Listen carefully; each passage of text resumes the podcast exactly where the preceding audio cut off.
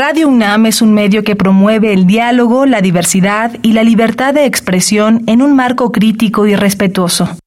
Los comentarios expresados a lo largo de su programación reflejan la opinión de quien los emite, mas no de la radiodifusora. ¿Qué podemos hacer hoy por el planeta? Al bañarte, lavarte los dientes o lavar ropa, el agua solo moja y enjuaga. Durante la enjabonada, mantén cerrado el grifo para evitar usar agua limpia mientras tallas, ya que el chorro de agua que dejamos correr significa litros de agua desperdiciados.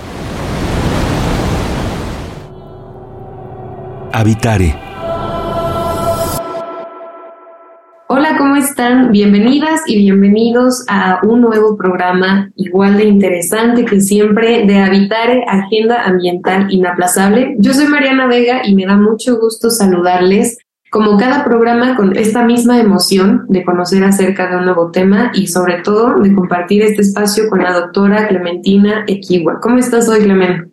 Muy bien, Mariana, como siempre, súper entusiasmada y hoy particularmente contenta de tener con nosotros a Judith Márquez, que es profesora emérita de la Facultad de Ciencias. Y bueno, yo la conocí cuando entré a la facultad y siempre, siempre nos recibió con mucho cariño por ahí, por su laboratorio, cuando de repente nos asomábamos. Yo no tuve la suerte de ser su alumna, pero sí de asomarme por su laboratorio y siempre, siempre hubo una sonrisa y ahora la van a escuchar súper linda. Judith, me da muchísimo gusto recibirte en este programa. Gracias a ustedes por invitarme.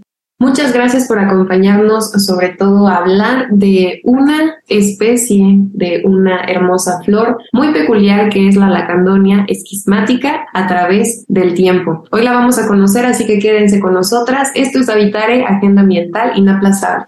¡Empezamos! El Instituto de Ecología de la UNAM y Radio UNAM presentan. Toma segundos destruir lo que ha crecido en años Toma horas devastar lo que se ha formado en siglos. Tomar acciones para rescatar nuestro ambiente solo requiere un cambio de conciencia. Habitare.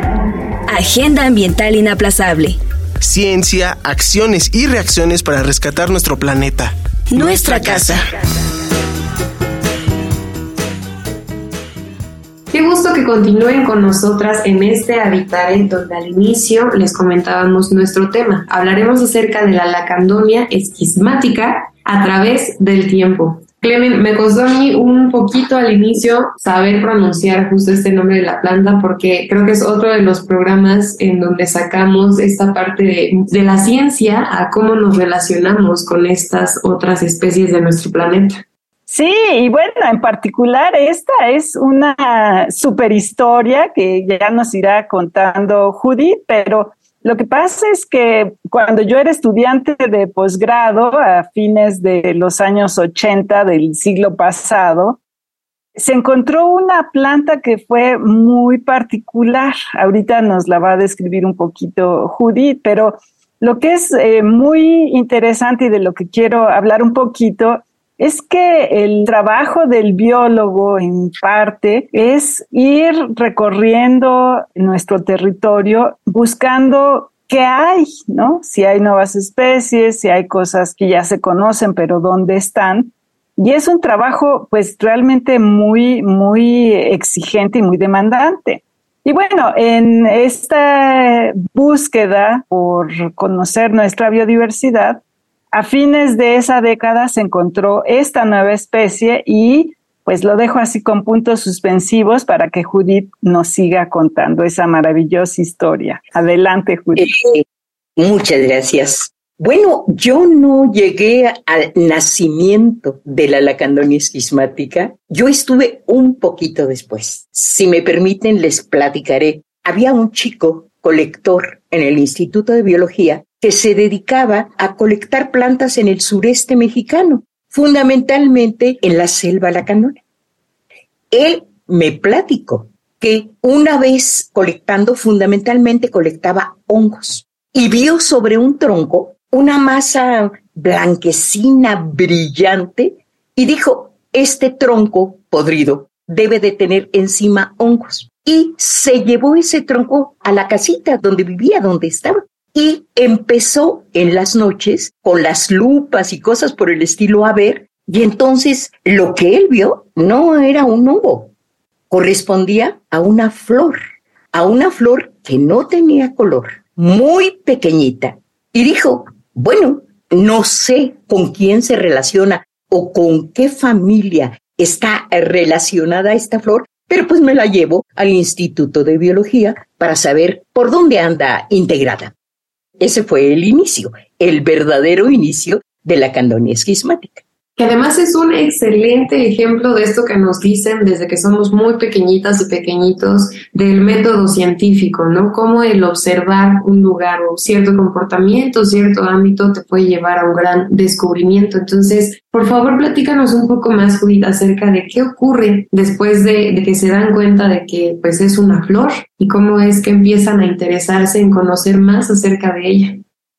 Esteban Martínez regresa al Instituto de Biología con toda su carga de todo lo que colectaba. Él es un colector, él todavía sigue trabajando, es un colector experto que además para ser colector se necesita, se necesita una expertise, en serio. Entonces él llega al Instituto de Biología y saca todo lo que trajo, todas sus colectas y todo lo demás, y entonces saca este tronco con estas plantas y dice, esto no es un hongo, esto es una flor.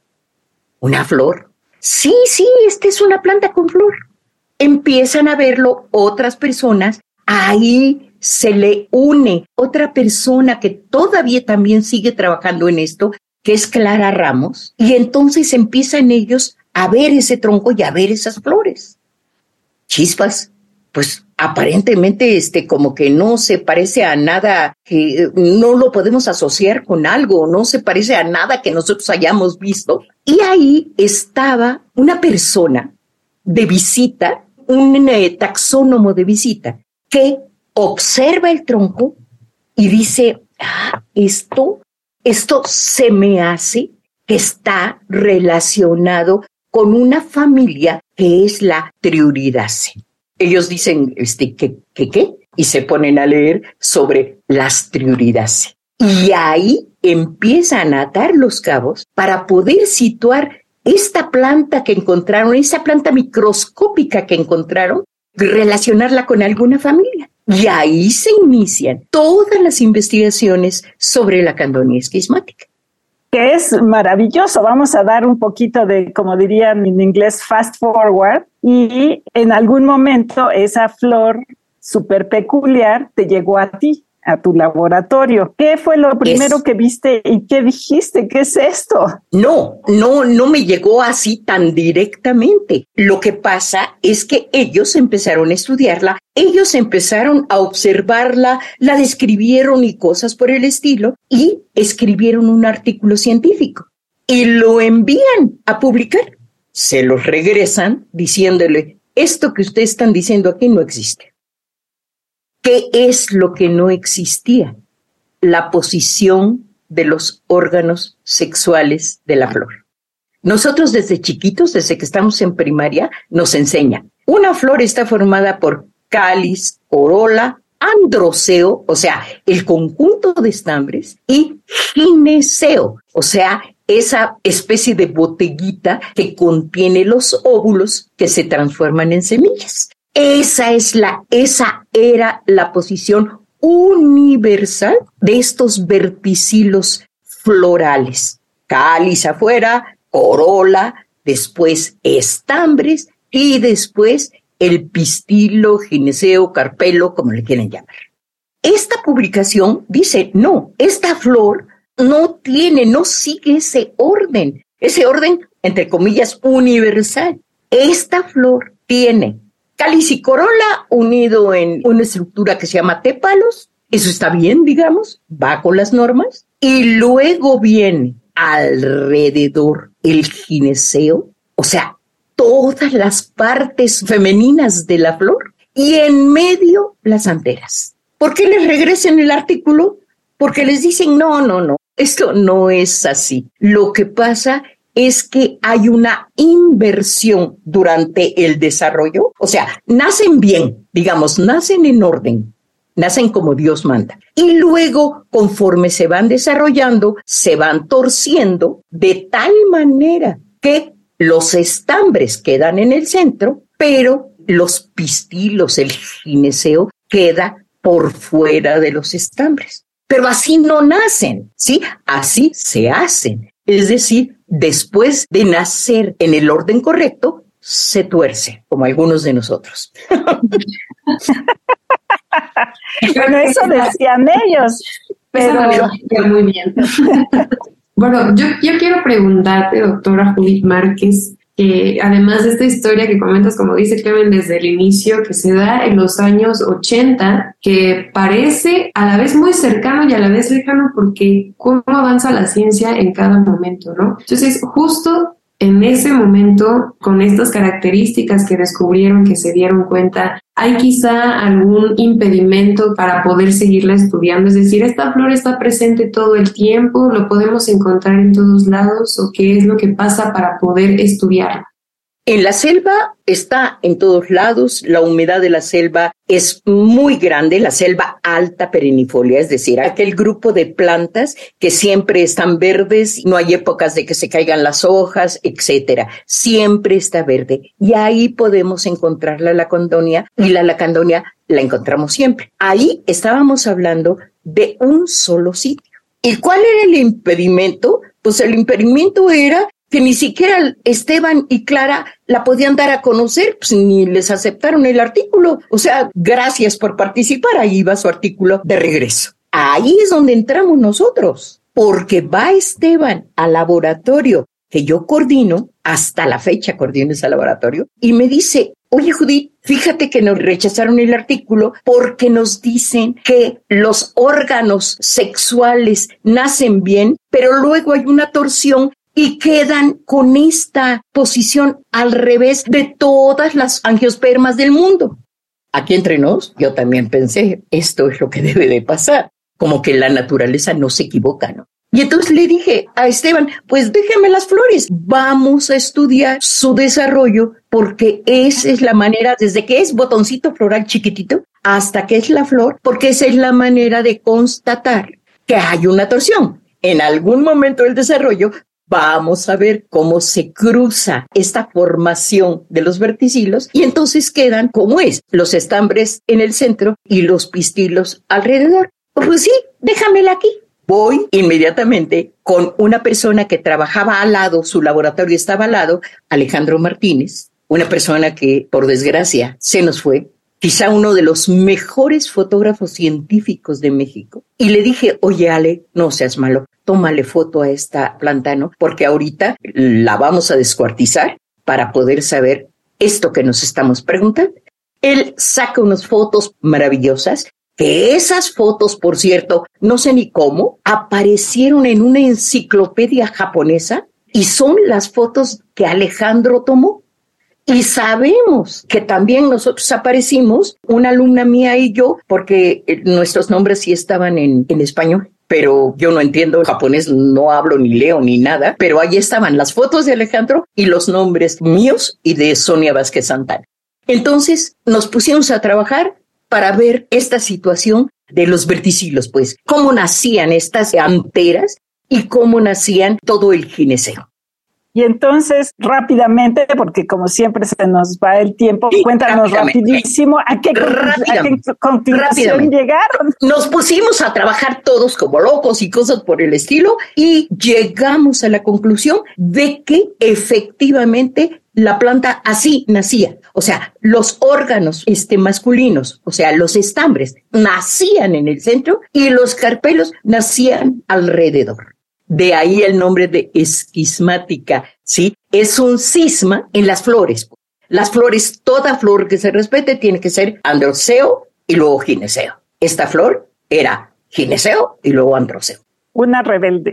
Ah, déjenme decirles. Y entonces publica Esteban y publicamos nosotros en una muy buena revista que ahora ya no publica ese tipo de investigaciones, ahora más bien es taxonómica, pero era muy buena revista y curiosamente sale nuestro artículo antes en páginas anteriores, pues, demostrando que no había torsión, que así nacían, y luego sale el de Esteban, donde describe la candonia esquismática.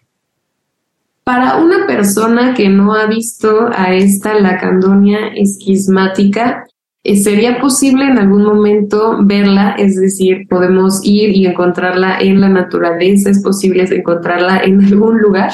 Sí, es posible encontrarla en la selva lacandona. El primer sitio creo que fue, se llamaba Crucero Corozal, donde la descubrió Esteban, pero creo que ahorita hay nueve poblaciones distintas que se han descubierto donde está esta planta, pero por razones de seguridad de la planta, por supuesto, no se han dado a conocer. Y dudo mucho que si tú, como una persona no entrenada, vas buscando esa planta, la encuentres, porque está complicado. Es como un moho blanquecino encima de troncos. Imagínate si no tienes un ojo avesado o si no vas buscándola tal cual, llegar a ella. Claro. Pero efectivamente fue algo que yo me acuerdo cuando estaba en, la Universidad de Florida estudiando, todo el mundo hablaba y todo el mundo quería saber y en ese momento no teníamos internet tan eficientemente como para buscarla en línea. Entonces cuando finalmente conseguimos una fotografía que nos llegó por Alejandro precisamente, pues fue una locura porque todo el mundo lo hablaba, ¿Qué es esto que está rompiendo con una regla de la naturaleza? ¿Cómo se sintieron como investigadoras en medio de toda esta polémica y este revuelo, Judith? Pues te fíjate que quizá no teníamos la madurez suficiente porque yo siempre voy a hablar en plural, porque ese, los descubrimientos, la ciencia, para mí se hacen equipos, en equipos grandes, de personas con diferentes disciplinas. Los lobos solitarios publicando un artículo con su solo nombre, una de dos, o pasan siglos para que puedan publicar, o no les dan crédito a las personas que trabajan con ellos, ¿sí? Que suele suceder. Entonces, quizá no éramos muy conscientes de ese boom que significó la candonia esquismática. Nosotros seguimos trabajando y publicamos cinco artículos. El grupo de trabajo al que yo pertenecía, publicamos cinco artículos de la candonia esquismática. Pero sí les quiero platicar una cosa. El primer artículo de la candonia esquismática que publicamos en los Annals of Missouri Botanical Garden, yo me empeñé que fuera en español. Era yo joven. Era yo joven porque, porque me sentí, yo quería que fuera en español, quería que la gente tuviera que ver ese artículo, tuviera que leerlo en español. Claro, pagué mi precio. ¿Cuál fue mi precio? ¿Cuál fue nuestro precio? Porque el artículo éramos dos, cuatro, cinco autores y a todos me los arrastré en esta cosa de, de publicar en español. ¿Qué fue lo que pasó? ¿Qué precio pagué? Pues que su lectura no fue tan amplia, pues. La gente quizá nada más veía el resumen y ese lo copiaba y cosas por el estilo.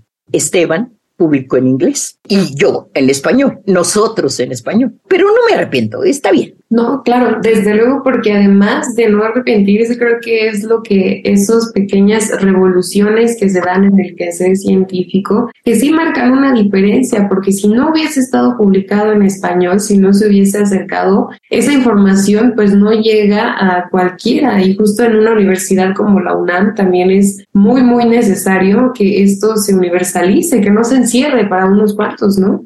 Sí, claro, pero yo debía haberla publicado en, en, inglés para que llegara a muchísimo más público que solo a, a unos cuantos, pues. Pero bueno, me di el gusto. Así es la vida, claro. Bueno, pues cuéntanos también un poquito lo que te decía yo, porque hubo gente que incluso ya con las publicaciones bien demostrado todo, gente especialista en el grupo de las trioidales que decían que no, que había algún problema y que eso realmente no estaba bien y, pues que no era posible, ¿no? A pesar de la evidencia científica, seguían negándolo. Porque así es la ciencia, porque está bien, pues está bien cuestionar.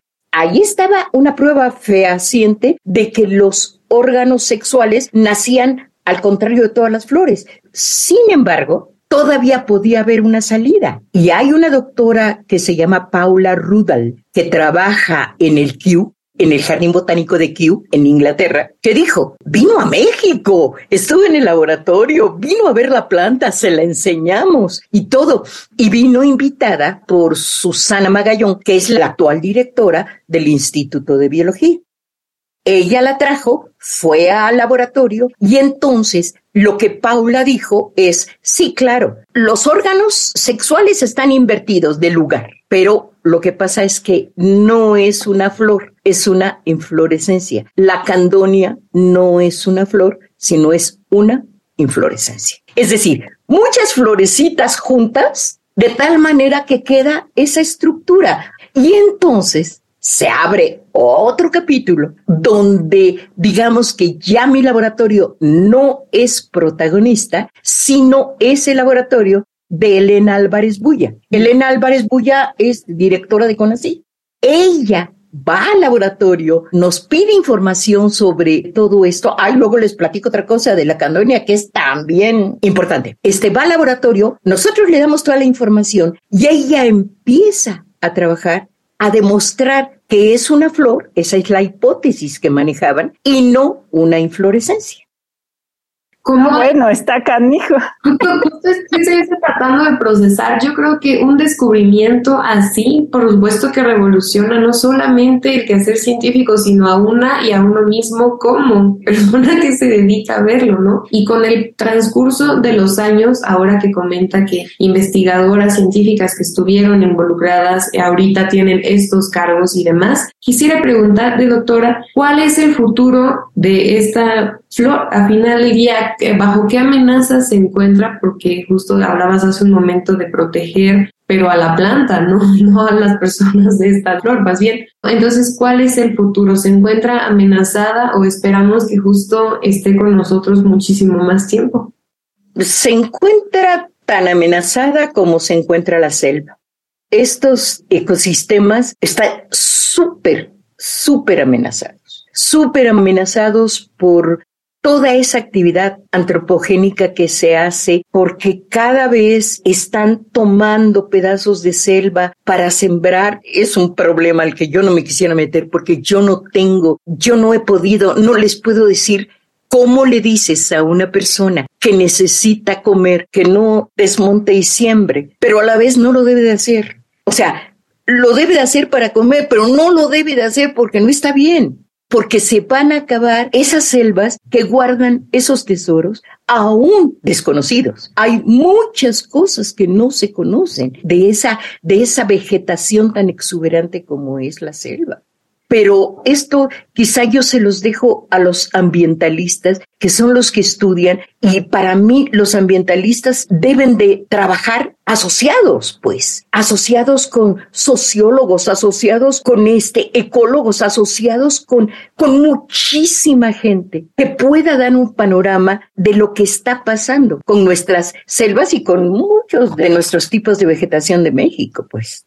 Pues sí, es, es, terrible y bueno, estoy viendo que ya se nos acabó el tiempo y creo que vamos a dejar muchos puntos suspensivos en esta, en esta historia y nos da pretexto para invitarte otra vez, Judith, y, y seguir hablando un poquito más, porque por ahí tienes otras sorpresas de las que creo que vale la pena platicar. Y todavía no les conté todas las sorpresas de la candonia, ¿eh? me quedé a la mitad.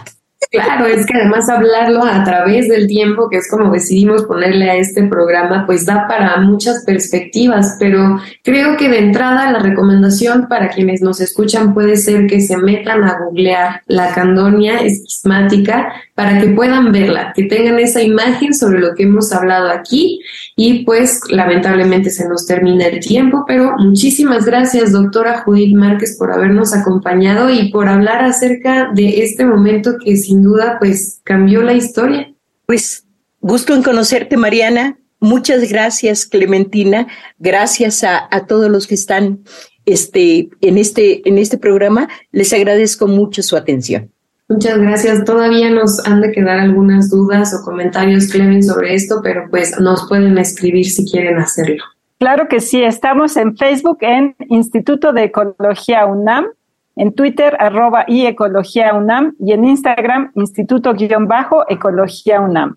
Y por supuesto queremos agradecerle al Instituto de Ecología de la UNAM y a Radio UNAM en la asistencia y voz de las cápsulas a Lisbeth Mancilla, información de Italia Tamés. Operación técnica y producción de Paco Ángeles y en las voces les acompañamos la doctora Clementina Kiwa y Mariana Vega. Les esperamos en la próxima emisión de Habitare, Agenda Ambiental Inaplazable.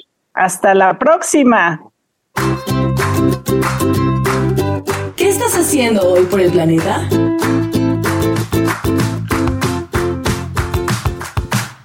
En mi casa apagamos las luces y desconectamos los aparatos electrodomésticos mientras no los usamos. Hacemos uso de energías renovables como calentadores solares y procuramos siempre separar la basura.